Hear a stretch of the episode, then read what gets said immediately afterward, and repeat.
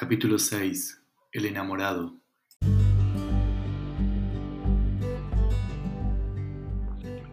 En esta ocasión dialogué con Horacio Ael. Horacio se graduó como contador público.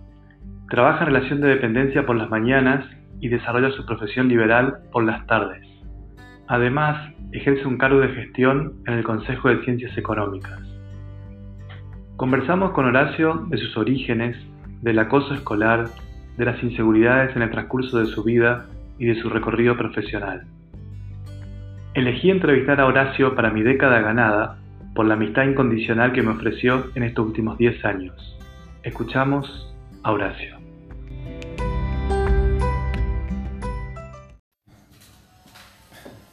Hola Horacio, ¿cómo estamos? Bien, bien. ¿Cómo te va? Bien. ¿Te parece que arranquemos? Bueno. Em, Horacio, eh, vos sos misionero, ¿no? Sí. ¿Dónde naciste? En Oberá Misiones. Oberá. ¿Y, y qué recuerdo tenés de, de esa niñez? ¿La niñez pasaste en Oberá? No, eh, en Colonia Alicia porque mis hijos eran docentes y vivían allá, en la colonia, en la frontera. En la frontera con Brasil. Sí, sí, mucho monte, mucha tierra, muchos árboles, eh, niñez de ese tipo, no, Tarzán de la selva, esa onda. ¿Y hasta qué edad eh, viviste ahí? Y hasta la que empecé la secundaria. Ah. Ahí me fui a, a, a Oberá. Oberá. ¿Y, y, y- y qué recuerdo tenés de, de Oberá, de la secundaria? Eh, y no, no tengo mucho mm, recuerdo muy grato, digamos, no, no. Era, era un chico bullying en la secundaria, es un tema que lo tengo ahí. ¿Pero vos como víctima o vos provocando? Como víctima, no, no, no, como como, víctima. víctima, obviamente. Siempre lo digo lo mismo, le entiendo al vago este de la masacre de... ¿Te acuerdas que le cagó a tiro a los compañeros? Ah, el del Eh, sur. El del sur, el de Bahía Blanca creo que fue. No, un poco más del sur. eh. Siempre sentí empatía por ese vago. Mirá. eh, Sí. y, y, y- y era de tu, de, de tanto los compañeros como compañeras o más de compañeros? Y era más de compañeros que compañeras, pero... Pasa, yo entré eh, inmaduro a la, a, la, a la secundaria porque ahí le pagué el precio de haber entrado. Yo cumplo en octubre, yo entré con 5 años al, al, al colegio, a la eh, secundaria, eh, primaria y ahí eh, con, entré, no sé con cuánto se entra a la secundaria, pero yo entré más más inmaduro, digamos. ¿Me, me explico? O sea, yo tenía... Sí, sí, sí, tenías 12 años con tu primer año. Claro, exactamente. Y, y a esas personas, la- las que te maltrataban o, o- o te provocaban acoso, etcétera, ¿la, volvés a- ¿la volviste a ver o no la viste Y me las cruzo, pero la mayoría son unos fracasados, digamos, eso me, me o sea, yo no, no, como que para, hoy sí me las cruzo casi ni los saludo, digamos, o sea, me hago el capo total, el guacho ahora yo, digamos, o sea, la hora de la venganza, ¿no? pobre diablo, digamos, la mayoría están, son unos muertos. ¿Y crees que te, que, que te marcó, diríamos, e- esa secundaria así? sí, yo creo que sí, sí, sí, sí, sí, evidentemente. Me pe o sea, hoy en día, bueno, ya estoy liberado, pero por ejemplo, yo en un encuentro de, de- hace, no sé, 5 o 6 años hicieron un encuentro del colegio y yo no fui, obviamente, no voy a ir, no, nunca voy a ir. Ok, pero independientemente de, de- de juntarte no con esa gente, etcétera, ¿crees que te marcó en tu forma de ser, diríamos? O hoy en día cuando... Creería que sí, creería que sí, obvio, o sea, te marca, o sea, la, la inseguridad que, que uno carga, creo que, que viene de ahí, digamos, o sea, en parte. Y, y- y esa situación de, de- de- bullying que vos describí que duró de primero a quinto año. Y segundo, capaz, segundo año, a, sí, a quinto, digamos. O sea, yo era el paria del curso, digamos, por decirlo así. Ok. ¿Y eso, eso cambió o terminó cuando fuiste a la universidad? En realidad fui muy inseguro a la, a la universidad, me creía muy inseguro, además siempre cuento la anécdota que nunca creí que me iba a recibir de contador porque no me valoraba a mí, digamos, pero después, bueno, no sé en qué momento hice un clic o, y me recibí, digamos. Y, ah, y ahí ahí vos creés que el, que el tema de que, o sea, de que sentía inseguridad en la universidad que no te ibas a recibir tiene que ver con todos estos años donde... Ya, claro, me sentí un fracasado, vos sabés que el- la cuestión social es muy importante para cualquier ser humano, ¿no? Claro. Pero después, bueno, igual me fue mal a la, a la facultad al principio, pero después como que caminé, me di cuenta de mi potencial y obviamente cuando me recibí fue la explosión de potencia. Uh, flaco, yo puedo, bueno, olvídate. Claro. ahí marcó, Claro, un antes y un después, sin duda, sin duda.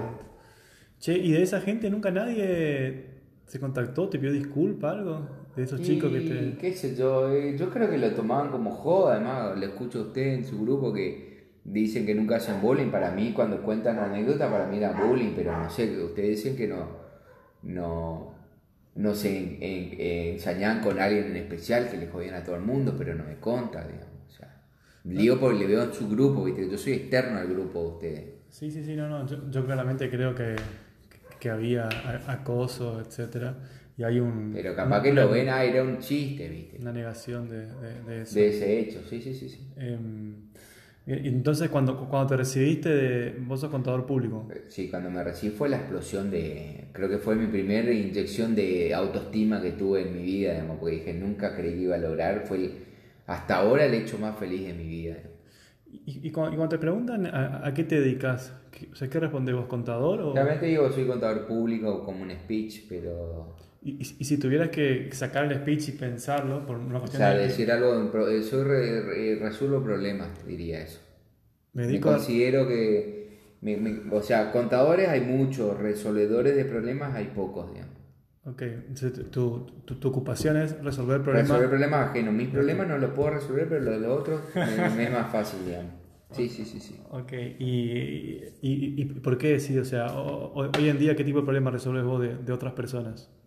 Y realmente eh, eh, psicológico-económico lo llamaría, porque me, me, consultan mucho por cuestiones económicas que después en el fondo a veces son cuestiones psicológicas.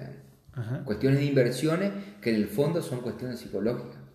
todo el tiempo, es más, no es alguna cuestión de plata o de tasa de interés, sino que psicológicamente quieren saber qué yo opino de una decisión que por ahí ellos lo tienen ahí balanceada, ¿viste? Me, me ha pasado ahora una anécdota de, de, una compra de, de, un, de un bien de uso, así era, era más psicológico que, que tasa de interés, digamos. O sea, yo le, le, le, le, aclaré el panorama. Vos querés esto, compra esto. Vos querés esto, compra lo otro. O sea, ¿qué querés? Y el tipo se resolvió por lo que yo creí que no se iba a resolver, digamos, por lo que le veía más seguro comprando. Era un bien nuevo o un bien usado. Y ahí le, le, le dije cuál para mí eran los beneficios y dificultades de cada uno, qué es lo que le iba a convenir según su explotación y terminó comprando algo usado, digamos. Me sorprendió. ¿Y, eso en qué contexto? ¿En tu contexto de trabajo como De laburo, sí, de, no de independiente. Independiente, ok. Pero, pero vos te dedicás a varias cosas. Vos tenés un trabajo eh, en relación de dependencia. Relación de dependencia, que siempre, bueno, lo hablamos, que por ahí creo, quiero pegar el salto del cumplimiento horario, lo que más me cuesta ese trabajo que no me gusta más cumplir horario, pero bueno, todavía sigo. Y después tenés un trabajo de estudio y... que eso me llaman a cualquier hora que no me molesta, pero por lo menos sé que soy independiente, o sea, manejo yo mis horarios. Y bueno, está el, trabajo de honor en que el Consejo de Ciencia Económica. ¿Y hace cuánto tiempo que estás en el Consejo de Ciencia Económica? Eh, 2008, 2000, ¿cuánto estamos hoy? 21, 20 y... 12 años. 12 años. Jóvenes, jóvenes, arranqué en jóvenes y Tuve 2008 fui vicepresidente de jóvenes, 2009 y 2010 presidente, 2011 me pegó un año sabático y 2012 creo que arranqué como secretario del, consejo directivo. Tuve cuatro años de secretario y ahora van a ser cuatro años de tesorero. Tesorero, bien. Eh, ¿Y ahora va para la presidencia o no? Y bueno, es lo que hablamos. Estoy, hay dos, yo sería un candidato, hay otro candidato para las elecciones y y, o sea, quiero y no quiero, o sea, estoy en una disyuntiva ahí porque no quiero meter mucho esfuerzo, pero eh, qué sé yo, voy a ver qué onda. Che, y, y, esos 12 años, eh, Horacio, del 2008 al 2020, eh, laburando ahí para, para, el Consejo de Ciencias Económicas, eh, ¿qué te dejaron esos 12 años de, actividad gremial, podríamos decir entre comillas, ya que es como un gremio para los, los contadores? Claro las personas ciencias económicas. ¿Qué te dejó esos 12 años? Contactos, amigos.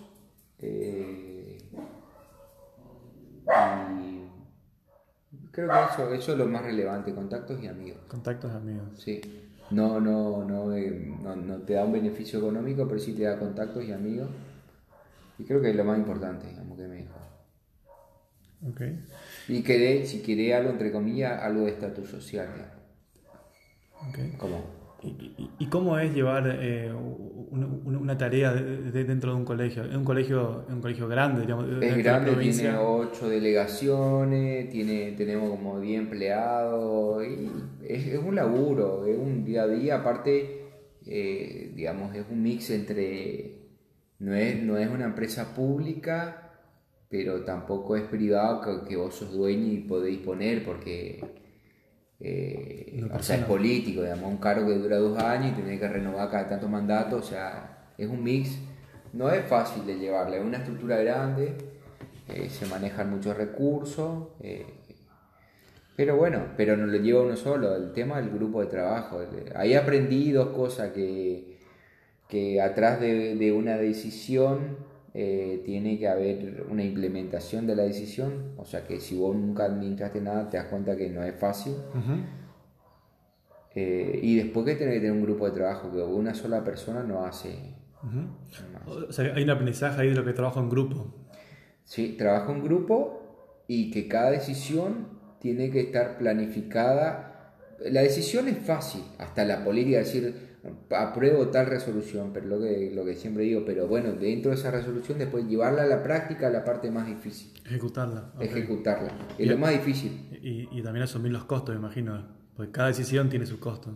Claro, exactamente. Sí, sí, sí, o hay problemas que no hay resoluciones que te, te, plantean el problema y vos tenés que hacerte que sí, sí, sí, y hacerte el boludo porque no, en el, no, no tenés la decisión a la vista. ¿Y, ¿Y, hace cuánto que tenés tu, tu estudio contable? Que trabajas en forma liberal. 2017, yo creo que abrí en 2010. 2009 o 2010. 10, 11 años. Son dos años después. Tengo el contrato ahí primero original de alquiler de, la oficina. Es el me marca el, inicio. ¿Y qué te, dejaron esa, qué te dejó esa década de trabajar en forma liberal como contador? Y te da más contacto con la realidad en la parte que estoy, en la parte, digamos, la mañana eh, me veo por mis compañeros de trabajo que no tienen una actividad a la tarde que por ahí ven solo el punto de vista administrativo y no ven la, la vereda enfrente, digamos que por ahí siempre lo, la, la, la, comparación con el funcionario público que nunca estuvo en, atrás de un kiosco, atrás de algo que por lo menos tenga un poco de que palpe la realidad de, de, de, las políticas que va a implementar. Che, y este año vos cumplís 40, Horacio, ¿no? Ajá, primero de octubre. 40 años. Dicen que, bueno, hay, un montón de cosas escritas sobre la crisis de los 40, etcétera, mucho escrito sobre, sobre temas existenciales. Em, si vos mirás para atrás, eh, con, todo esto que me estuviste contando, de, tu niñez más en el monte, la, adolescencia, ahí con esta situación de bullying, universidad, después, después la, la, la cuestión más profesional, en estos últimos 10, 11, 12 años, eh, ¿cuánta vida vos sentís que viviste? O, o, en cuántos periodos, si querés, podrías dividir eh, tu vida? Yo creo que hubo en cuatro, cuatro o cinco. Eh, tuvo eh, la segunda, bueno, pongamos la primaria un periodo, la secundaria marcada otro periodo, dos o tres años de facultad otro periodo, ahí tenemos tres. Después el, digamos, ahí el éxito, de los tres primeros años secundaria y hasta los tres años de facultad me sentí un fracasado, después... Oh, hasta los 20, 21 entonces. Sí, después, bueno, que, que, me encaminé en la facultad hasta que me recibí éxito. Después volvieron unos 2, 3 años laborales de fracaso, digamos. Y lo que nos pasa a todos. Eh, y después sí, un, incrementar de a poco los éxitos, digamos. Eh, ahí estamos hablando de yo me recibí a los 24, 3 son 27, 28. Y sí, a los 35 empecé a saborear de vuelta una especie de éxito. En, mi punto de vista, cada uno tiene como quiere. No, mi éxito es la estabilidad económica y el progreso económico. Yo soy formación contable, para mí eso, de, de todos los rangos, el, lo económico es muy importante en mi vida para mí. No, no, no el de tener fortuna, sino que una estabilidad económica de vivir bien. Ok, ok. Pero hay, hay, hay dos puntos que vos marcaste, por lo menos creo que bien fuerte, que son los 21 y los 35. Eh, puede ser, sí. Okay. Em, te pregunto esto porque hay también escrito sobre que los ciclos de la persona son, son cada siete años que van ocurriendo cambios internos y externos. y justo son múltiplos de 7, ¿no? 21, 28, 35. Y generalmente cuando, cuando, se habla con las personas no sabía se suele coincidir que... Y calza más o menos, sí, se podría decir. Siendo... y... No, pues los 28 era el 2008. Así que sí, calza ahí otro... Que ahí entró en este laburo estable, que fue lo que me permitió abrir el estudio después, digamos, con una estabilidad económica. Yo cuando miro mi, vida hacia atrás, suelo encontrar que en esos múltiplos eh, se, producen cambios importantes, por lo menos para mí. ¿Y cuáles fueron los mayores miedos de, ese camino? O de todos esos ciclos. Bueno, tengo algo, no, no es recapo, pero mi, siempre tengo miedo a la pobreza. La tengo mucho miedo a la pobreza. Sí, sí, Nunca, nunca sufrí, nunca la padecí, nunca. Eh, dentro de todos mis viejos siempre hasta en el 2000, no, no, no digo que nos sobrara la guita, pero nunca sentí necesidad de ningún tipo, digamos. Nunca, nunca. O sea, para mí un privilegio en este país, un privilegio no tener necesidad. Y bueno, y no quiero eso para mí, para mi futuro, o sea, quiero tener una vida cómoda. Okay. ¿Y, por, ¿Y de dónde crees que viene ese miedo a la pobreza si, si nunca la padeciste, diríamos, de una manera por lo menos bien intensa? Eh, no sé, eh, eh, qué sé yo, no, no, no, no, no sé, pero es algo que, que siempre me... Creo que el, ahí está el problema, es el depender de otro. O sea, nunca quiero depender de nadie. O sea, tengo ese objetivo de armar mi vida para que, para que no tenga que depender de nadie. O sea, está bien, es cierto, siempre dependemos de tu cliente, pero es distinta la relación. no, no, no, no la caridad, digamos, no que alguien me cuide. O sea, mi miedo es la pobreza y tener un accidente grave en la moto y que me quede inválido y tenga que a un familiar o alguien cuidarme o no, no, valerme por mí mismo. Okay. De ahí viene. Sí, y, cuando mirás para atrás, eh, Horacio, ¿en, qué momento sentí que encontraste ahí el, no sé si la vocación, el camino, o, pero vos decías, a partir de acá empecé a sentir cómodo con mi vida y, y todo floreció, por decirlo de alguna manera?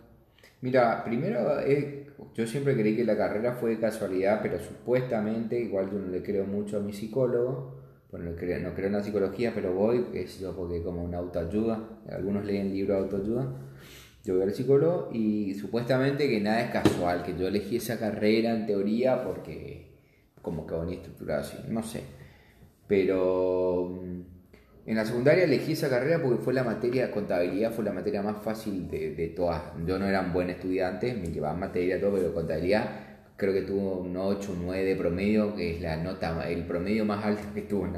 Digo, bueno, debe ser esta mi, mi cosa. Y bueno, y, y, estructuré mi vida en base, tengo muy estructurado en base el, el debe y el haber, eh, estructuro todo en balance, todo en área, o sea, digo mi vida personal, todo lo lo estructuro en función de, parece una contabilidad, entre parece triste, pero es así, tengo muy estructurado todo eso. y, vos sentís que encontraste tu vocación con, con, la economía, la contabilidad, o, tu vocación va por otro lado? En realidad, eh, me gusta, pero no, no siento que sea mi vocación, no, no, no, sabría decir, creo que sí, creo que lo más cercano... Eh, eh, me, gusta lo que hago, o sea, pienso en otras profesiones y creo que otra cosa no podría ser, digamos. Hoy, hoy lo pienso y no, no. Veo que tengo mucho contacto con los abogados y no, no me gusta lo que hacen los abogados, o sea, escribir y eso no. Me gustan los números, me gusta, me gusta esa, esa, esa cuestión, digamos, de técnica, digamos, con él. Sí, cuando vos iniciás algún tipo de, proyecto, Horacio, no sé, cuando iniciaste el estudio o, algún tipo de, de, negocio fuera de eso, em, o, una actividad, lo que fuera, eh, ¿vos tenés algún método propio que, que aplicás? ¿Hay algo que vos decís, ah, voy a iniciar algo nuevo o no voy a aplicar esto? Algo para patentar, digamos, como mío. Sí, un método tuyo, no sé, de, disciplina, seriedad o, lo que fuere, ¿no? ¿Hay algún método que, eh, bueno, primero trato, o sea, un método es no, no correr riesgo, digamos. O sea, trato de ir a, lo seguro, minimizar los riesgos. Eh, eso es lo primero que si voy a hacer algo, minimizo los riesgos. Los imprevistos, trato de que lo, me salga bien las cosas. ¿Y eso cómo lo haces? ¿Contablemente? Y contablemente, sí, sí. Estamos hablando de riesgos económicos, digamos. O sea, no tomo una decisión sin antes ponderar los riesgos económicos de la decisión esa. Eh, y lo segundo es que, bueno, después me marco el objetivo, no, nunca tengo bien en claro el procedimiento, el procedimiento por ahí lo que me falla, pero marco el objetivo, bueno, quiero esto. ¿Cómo lo logro? Como que al pensar todo día, o sea, no es que, no soy, por ahí un defecto, no es esta metódico que agarro y planifico, arma una planilla de Excel con paso por paso, sino que fijo el objetivo y trato de apuntar mis cañones para ese objetivo. Pero siempre está el, balanceo de que lo que la decisión que voy a tomar, sí, el, costo económico, eso sí está siempre presente. Es como el balance. Si no me cierran los números, no lo hago ni en pedo, digamos. Ok, ok, perfecto. sí, es fundamental eso. Em, vamos a pasar ahora a hacer una pregunta por ahí un poco más eh, existencialista, si querés llamarlo, filosóficas. Eh, hay una que me gusta hacer y a mí siempre me hace pensar que es ¿por qué hacemos lo que hacemos? Bueno, en realidad yo bastante, mi, mi ideología se fue bastante al nihilismo. En realidad yo me fijo objetivos capaz que no son muy espirituales eh, y como que, bueno, voy llevando la vida en base a ese objetivo, digamos, buscando una razón, no digo... Eh, permanente para vivir, o sea, mi objetivo no es la gloria, nunca, o sea, no, no, no, ya no lo tengo como eso, o sea, ser el contador más famoso de, del mundo o de Posada, sino que son objetivos, voy haciendo objetivos al, corto plazo, sí tengo una meta que lo descubrí a los 35 años, porque hubo un antes y un después, yo cuando era joven siempre quise tener mucho dinero, mucho poder, dinero, lujos, todo eso. Pero después como a los 35 creo que hice un clic, no sé por qué puta, porque me di cuenta que el dinero y el poder trae problemas y trae estrés y trae... Y me di cuenta que no, que yo lo quiero una vida tranquila, eh, más apacible, no sé si tanto dinero, pero poder disfrutar, porque y ahí... Creo que un ejemplo fue en un estudio de laboral que el tipo tenía mucho dinero, pero tenía mucho quilombo. Y me di cuenta que eso yo no quería, pues, o sea, es lindo tener dinero, pero también el tiempo para disfrutarlo, siempre digo lo mismo, porque está todo el día laburando, todo el día pendiente de problemas, puede tener fortuna, pero no es, y aparte, nuestra vida en el, en, el tiempo es, o sea, tenés 70, 80 años de vida útil y después ya chao, porque primero no creo en Dios, no creo en la vida después de la muerte, entonces para mí hay que disfrutar el momento soy un, egoísta y un privilegiado. Un egoísta porque en el planeta de mierda en que vivimos soy un privilegiado en la situación económica que estoy. Eh, y el privilegiado, como te digo, eh, y el egoísta porque no siento, no me nace para mejorar el mundo. Esa es la parte egoísta. La parte privilegiada, como te digo, nací en una familia que me dio estudio y dentro de todo creo que si me pongo en el ranking de personas mundiales, estoy en un lugar del, no sé, 30% de la población, 20, supongo. No sé cómo estarán ahora la estadística de pobreza a nivel global, pero sin duda soy un privilegiado. y, que tengo tiempo para disfrutarlo.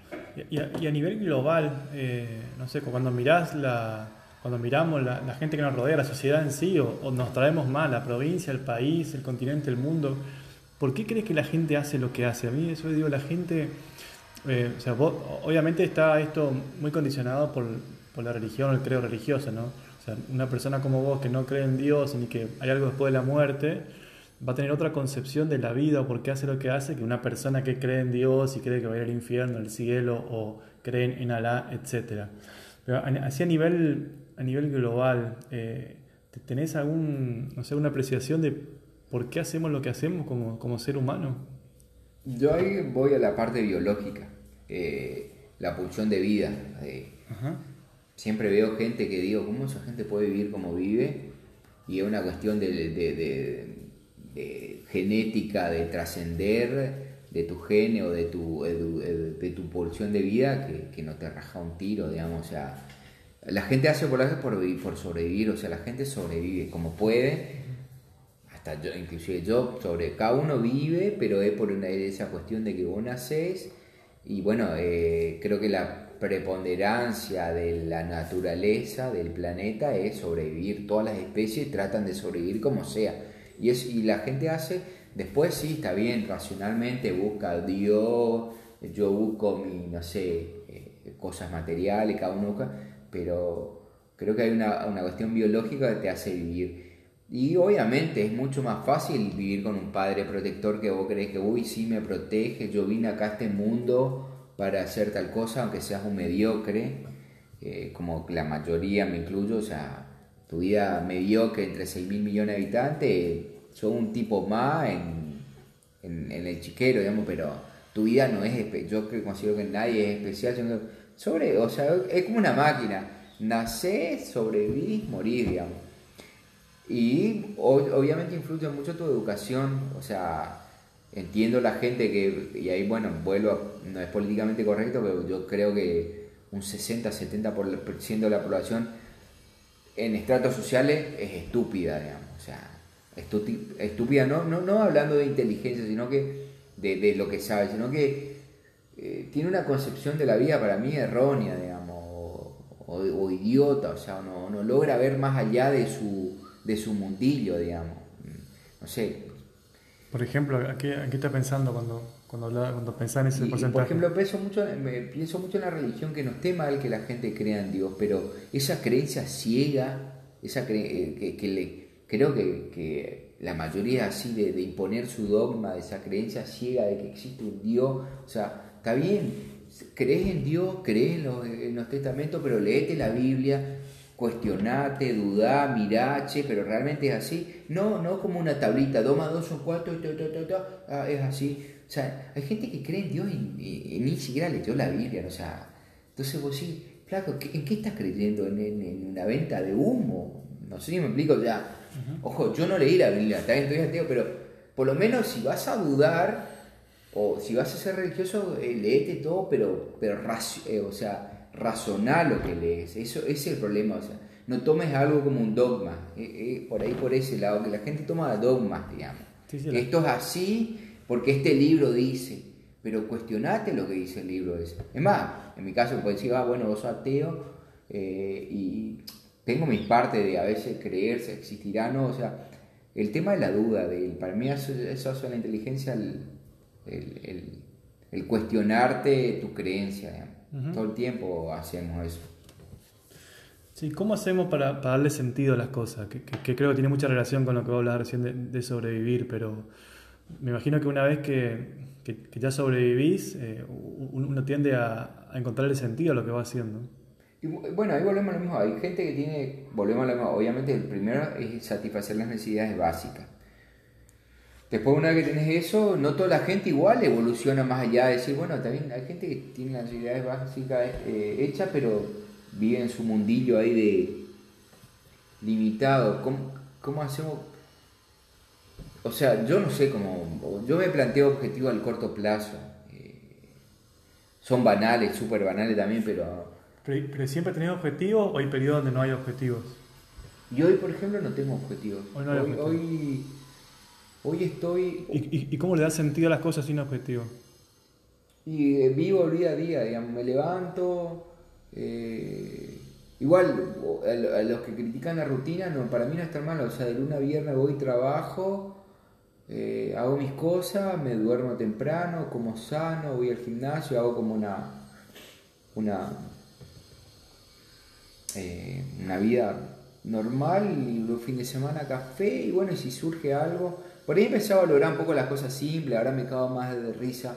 Voy a un asado, estar con amigos y por ahí ese, ese trillado de hoy que está, viste, las cosas sencillas son las que más se valoran, entre atrás. Y algo de cierto debe tener, pero hoy, hoy no tengo objetivos, digamos, o decir, ¿cuál, ¿cuál es tu meta? Estoy como en una etapa de meseta, donde estoy cómodo, amo la zona de confort, discuto de la gente que dice salí de tu home, yo estoy súper cómodo, no me gusta que se modifique y bueno, eh, y creo que el resto lo dejo a, esa pulsión de vida que si no, me subo a un quinto piso y me tiro, vos mirar el precipicio y te da miedo, digamos, por esa gana de vivir, digamos. Pero... ¿y qué, qué valor le das a, los vínculos, Horacio? Si, es que le das algún tipo de valor o, no sé si vos pensás en eso, no pensás... Y antes no le daba tanta importancia, pero es, es importante la compañía Eh, o sea, vínculos sociales importantes. Yo tengo pocos vínculos sociales eh, que valoro, pero eh, creo que sin eso, o sea, no me considero un tipo solitario. Si bien no me molesta la soledad, digamos, o sea, me siento cómodo.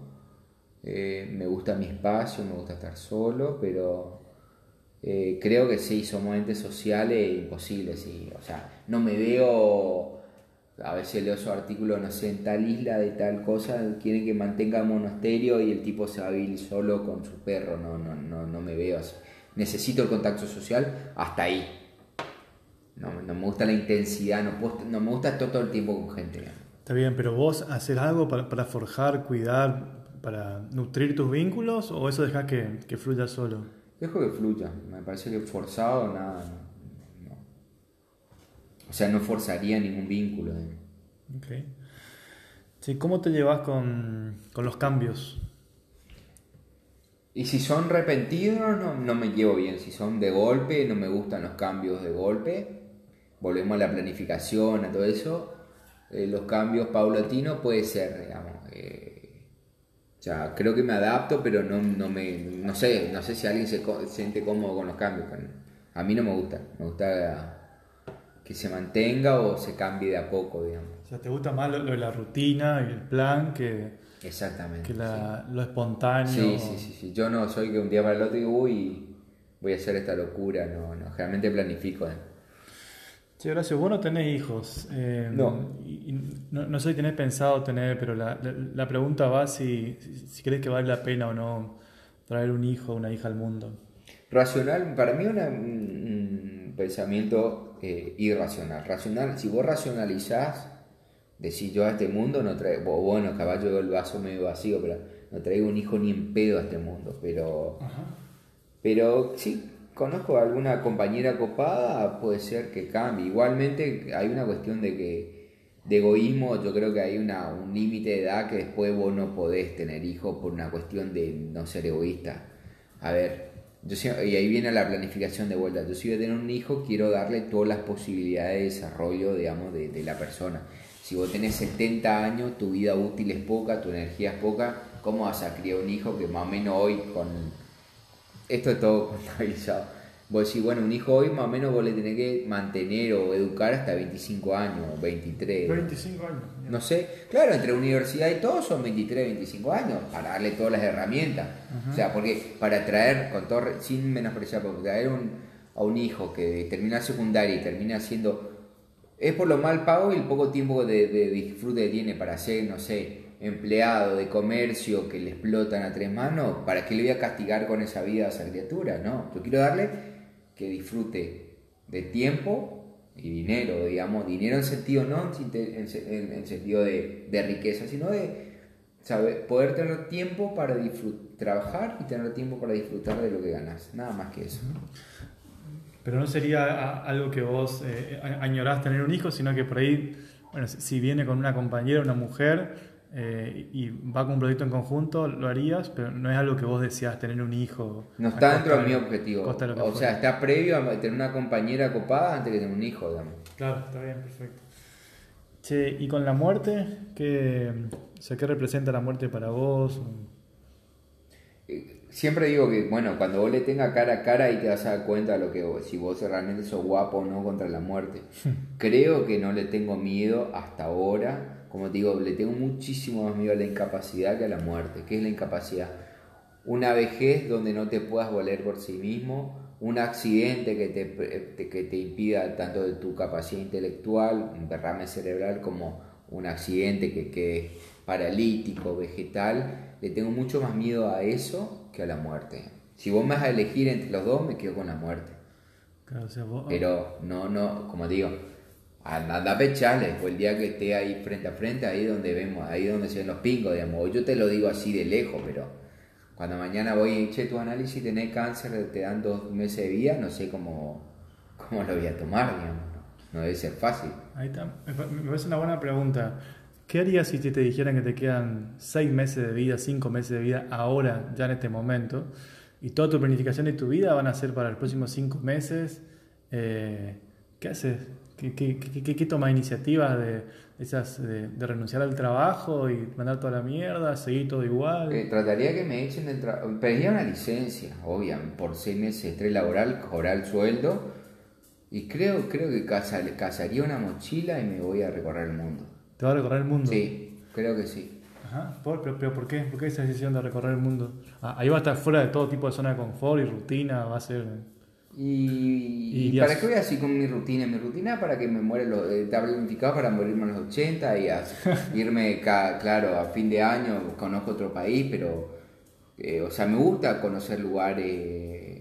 ¿Y, te irías solo? O, Me gustaría encontrar a alguien con quien iría. Eh, me gustaría ir con alguien. Solo, solo no. Yo no soy un tipo solitario 100%. Me gusta ir con alguien eh, es más, el, último viaje que tuve con, Sergio, la verdad que la pasé súper bien, digamos. Con un brother, alguien posta, Porque, la, o sea, hay un momento de soledad y hay un momento que vos compartís, digamos, o sea, es un mix, digamos. Entonces, si, si vos te dicen que te quedan 4 o 5 meses de vida, lo que haría es te pegaría un viaje por el mundo. Sin duda, sin duda. Estrés laboral, sueldo, y me iría, vendería mi casa, sin duda. ¿Y qué haría con tus cosas? La, casa, la moto. La moto no la vendería porque creo que volveré. Lo único que espero que, que lo que esperaría es tener la salud para disfrutarlo, ¿no? Pero la moto no la vendería. El auto capaz que sí. Eh, y la casa capaz también. Alquilaría. alquilaría, pero ¿a quién dejar la casa? ¿Te morí en cinco meses? Si no la vendo, la dejaría, no sé, a mi hermanita, no sé, o sea, no me chupo un huevo, yo no voy a estar más, que se arreglen los que vienen, digamos. La moto no la vendo, ni en pedo. no, está bien, pero lo, que digo es que por ahí no, hace falta pedir ni siquiera la licencia para cobrar el sueldo, pues si vendés una de esas cosas, te da para tirar. Ah, pero igual, siempre, contador, siempre un pesito más, un pesito más. ok. por ahí en eh, esos cinco meses encuentran la cura y me salvan. ¡Eh, Mora! Epa. Eh, Te llama, mm. Che, Horacio, si, si podías ir al pasado, Vamos a hacer la pregunta al pasado de tu vida. Eh, o sea, desde que naciste, vamos a decir, en la década, en el 80 has nacido vos. 80. El 80. Del 80 para acá, si por el pasado, eh, intentar cambiar algo, eh, ¿a qué momento irías de tu vida? Y bueno, ahí volvemos a lo mismo. Iría a mi secundaria y me daría más flaco vos podés, me diría. Volvería a la secundaria. Sí, ¿Y qué harías ahí, en la secundaria?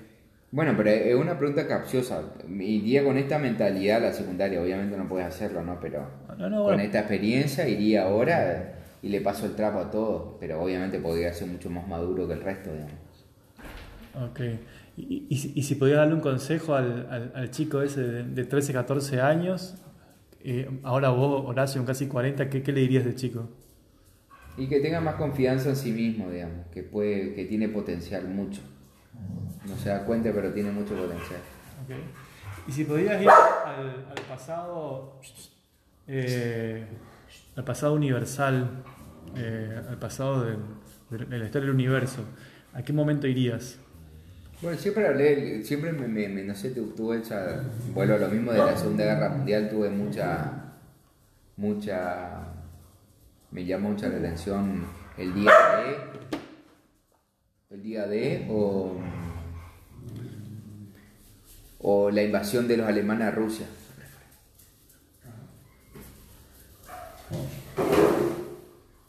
Esos son dos, dos, dos momentos que me interesan, no sé por qué.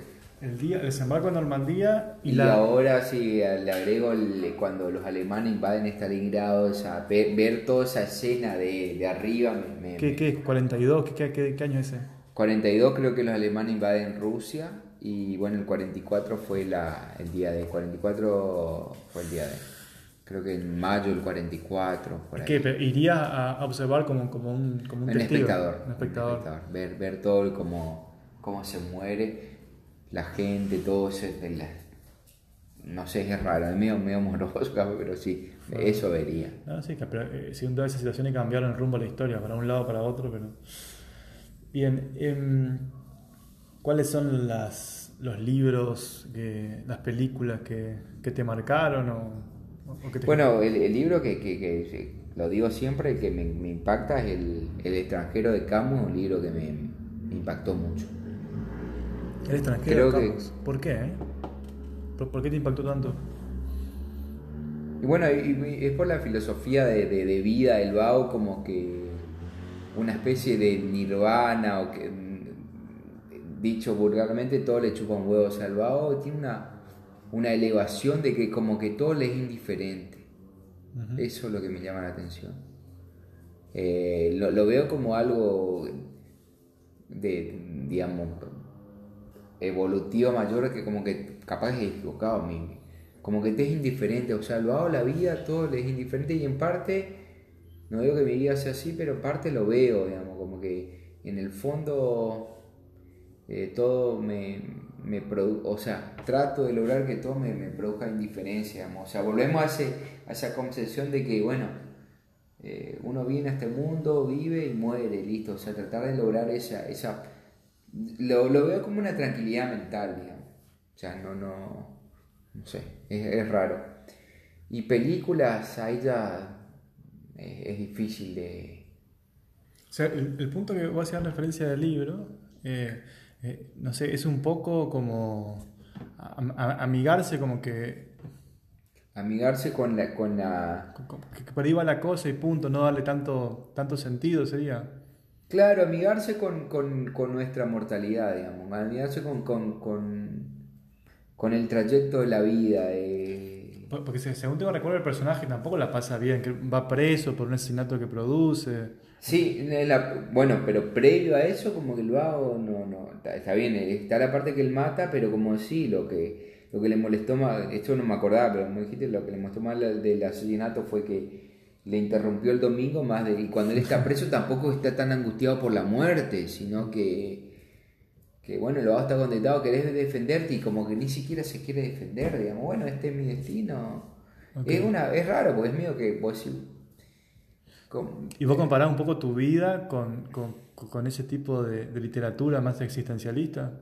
Yo comparo mi vida con mi trayecto de, Sí, de decir, bueno, eh, eh, pero, eh, o sea, lo veo, a ver, voy a decir mi rutina, bueno, el, el vago estaba preso, yo lo veo en mi rutina, estoy preso en mi rutina, laburo, salgo con amigos, como asado, bueno, y un día llegas a viejo y te morís.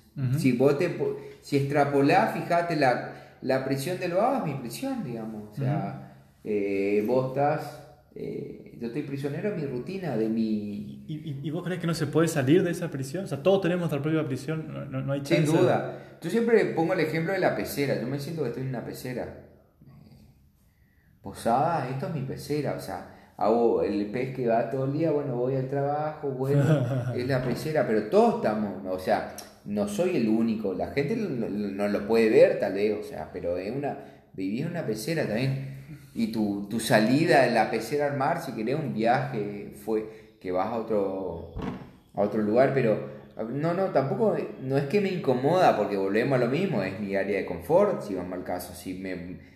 Si estoy de, una pecera y me voy al mar, me tengo que cuidar los tiburones, o sea, hay otras amenazas, pero, o sea, pero lo, lo veo así, digamos, como que, ahí está, eh, como que me hago las paces con mi, mi pecera, digamos, me siento no, como que no sea algo muteante, está bien, es, lo que te tocó, bueno, jugá eso. Y lo veo así, lo hago, esto, esta es mi vida. Tenía un departamentito, veía a la gente caminar, me acuerdo que sea periodista o que era que lo hacía. Conoce una chica, sale a la playa, bueno, tuve la desgracia que, que le mató al flaco y cayó en cana, pero antes de eso, eso, veía como que de afuera la, como, como la gente, por ahí no, no, es especial, pero tenés por ahí una claridad mayor de, del común de la gente, digamos, la gente está en una pecera y capaz que no, no, se da cuenta que está en una pecera. ¿Pero no crees que hay una visión un poco pesimista de, la vida? Esa. Eh, Estamos condenados a esa pecera, podemos salir de la pecera. Eh, podés salir, pero... Eh, no, yo lo veo como realista, digamos. Cada uno más, eh, eso sí, me, me, abriría un poco bueno, pero el, planeta, si querés, es una pecera un poquito más grande. O sea, como que hay, hay un, conocimiento exterior, no sé si existe o no, o sea, eh, que excede a tu... O sea, siempre vas a estar en una pecera, o sea, porque tu conocimiento es limitado, vos te pones, o sea, yo me gusta mucho la, astronomía, digamos, vos te pones el universo, lo vasto que es, ahí no fuimos al carajo en esto, pero pero vos decís, puta, ¿qué creó todo esto? O sea, no tengo los conocimientos de todo. Estamos acá en una piedrita, girando alrededor del sol, nos creemos dioses y, y vos decís, hay tanto por conocer y nunca no te va a alcanzar la vida para conocer lo que, lo que a mí me gustaría conocer. Cuando veo los planetas, los distintos, eh, fuera del sistema solar, ¿qué existe después de allá? Y vos decís, no, en mi vida no me va a alcanzar, o sea hay tanto conocimiento en el universo que vos decís, no, no, no, no, no, qué sé yo, es, medio raro el sentimiento. ¿Y qué? La insignificancia de eso. y partamos de, de, la idea esta de la pecera que, que, me, pareció interesante. Igual una pregunta que te hice anteriormente, pero eh, vamos a partir de esa premisa, que todos estamos dentro de una pecera y hay personas que no se dan cuenta o, no, no, son conscientes de ello, pero supongamos que estamos dentro de la pecera y somos conscientes de ello. ¿Cómo hacemos para darle sentido a esa vida en la pecera? ¿Cómo le encontramos el sentido a la vida así? Es raro, eh, estoy aplicando una técnica de la psicología para esta entrevista. No cagando al otro, primero y principal, ser una buena persona. Creo en Es un principio que creo, tratar de vivir en paz con vos y no joder al, al otro. Que creo que ese es otro gran problema de la humanidad que está lleno de garcas, digamos. O sea, yo creo que a diferencia de lo que eh, la mayoría de la gente es buena y, la, y la otra es mala, me parece que no. En el amplio sentido de la palabra, creo que vivir sin molestar al prójimo y en lo que siempre hablo, ponerte en el zapato, antes de juzgarle al flaco, ponerte en su zapato, no romperle, no romperle las bolas, no joderle al prójimo. Y en esta sociedad que hoy veo, si, algo veo que la gente está, se odia a sí mismo y ese odio lo extrapola al, al, al, al, de enfrente. Está lleno de eso. Entonces, volviendo un poco a o haciendo una síntesis, eh, una, de las, o sea, una de las formas de sentido va a ser referencia a, a, esta vitalidad que tenemos, no sé, por ser humanos, querer sobrevivir. Primero, queremos sobrevivir porque nos damos cuenta que estamos en la pecera, no podemos salir de la pecera y decir, che, la verdad que no tiene sentido seguir respirando en, esta pecera, pero, tenemos algo de, vitalidad ahí que queremos sobrevivir. El segundo punto es no cagándole al otro, no jodiéndole a otro. Eh, ¿Encontrás más premisas por las cuales decís, che, ¿vale la pena salir en esta pecera o, directamente eh, me, salgo de este juego?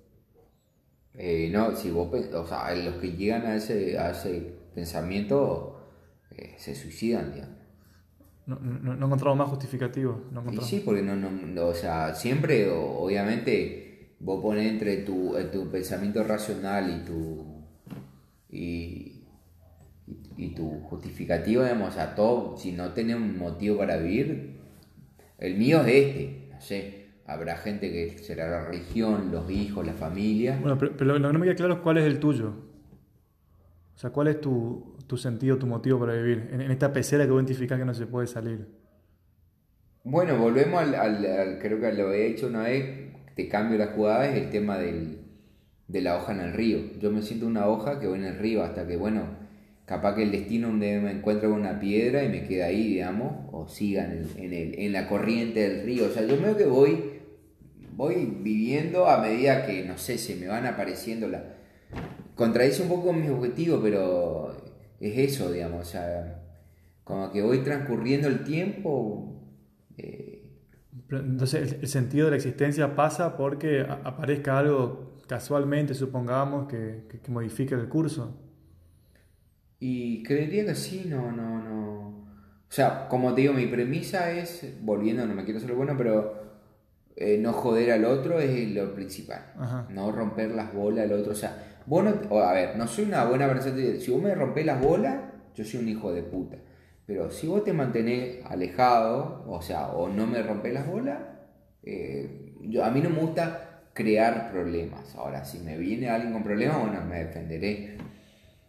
Pero sí, sí creo que soy una hoja en el río rebotando y tratando de planificar un poco para tener una vida mm, medianamente cómoda, pero no.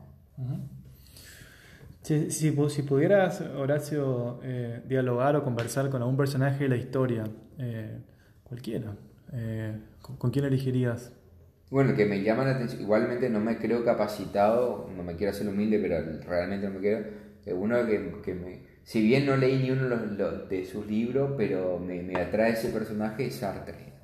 Con John Paul. Sí, no, no leí ni uno, o sea, sé que el padre, el existencialismo, pero los libros de él, además me compré eh, El ser y la nada y lo empecé a leer y me pareció pesadísimo, no lo puedo seguir. Te, lo reconozco, ¿eh? es muy pesado. ¿Y, pero, y, por qué elegí a, a, Sartre? Y porque es el padre del existencialismo. Por ahí leí otros, como el Volvemos a Camus, Volvemos a toda esa filosofía. Eh, o el otro que me interesa es Nietzsche, a ese sí leí un par de, libros de él. ¿Y qué, ¿y qué hablarías con, con Sartre? ¿Qué, le preguntarías? O, qué te interesa conversar con él? Y le preguntaría eso, el sentido de la vida, básicamente. Sí. Que me muestre un poco el camino, el dogma, a ver qué, qué opina de, de mi situación y haga de psicólogo. En realidad tendría que hablar con Lacan o con Freud también, pero capaz que me ayudaría más que, que Sartre, por ahí no, pero sí. bueno, gracias. Eh, muchas gracias por este conversatorio. Espero que te haya sentido cómodo. Yo me sentí muy cómodo. Muy, cómodo. Espero que no sea una conversación mediocre ¿no? No, no, no te preocupes que estuvo muy a la altura de las circunstancias.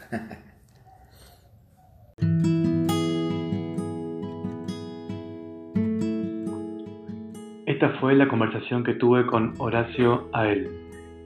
Será hasta la próxima.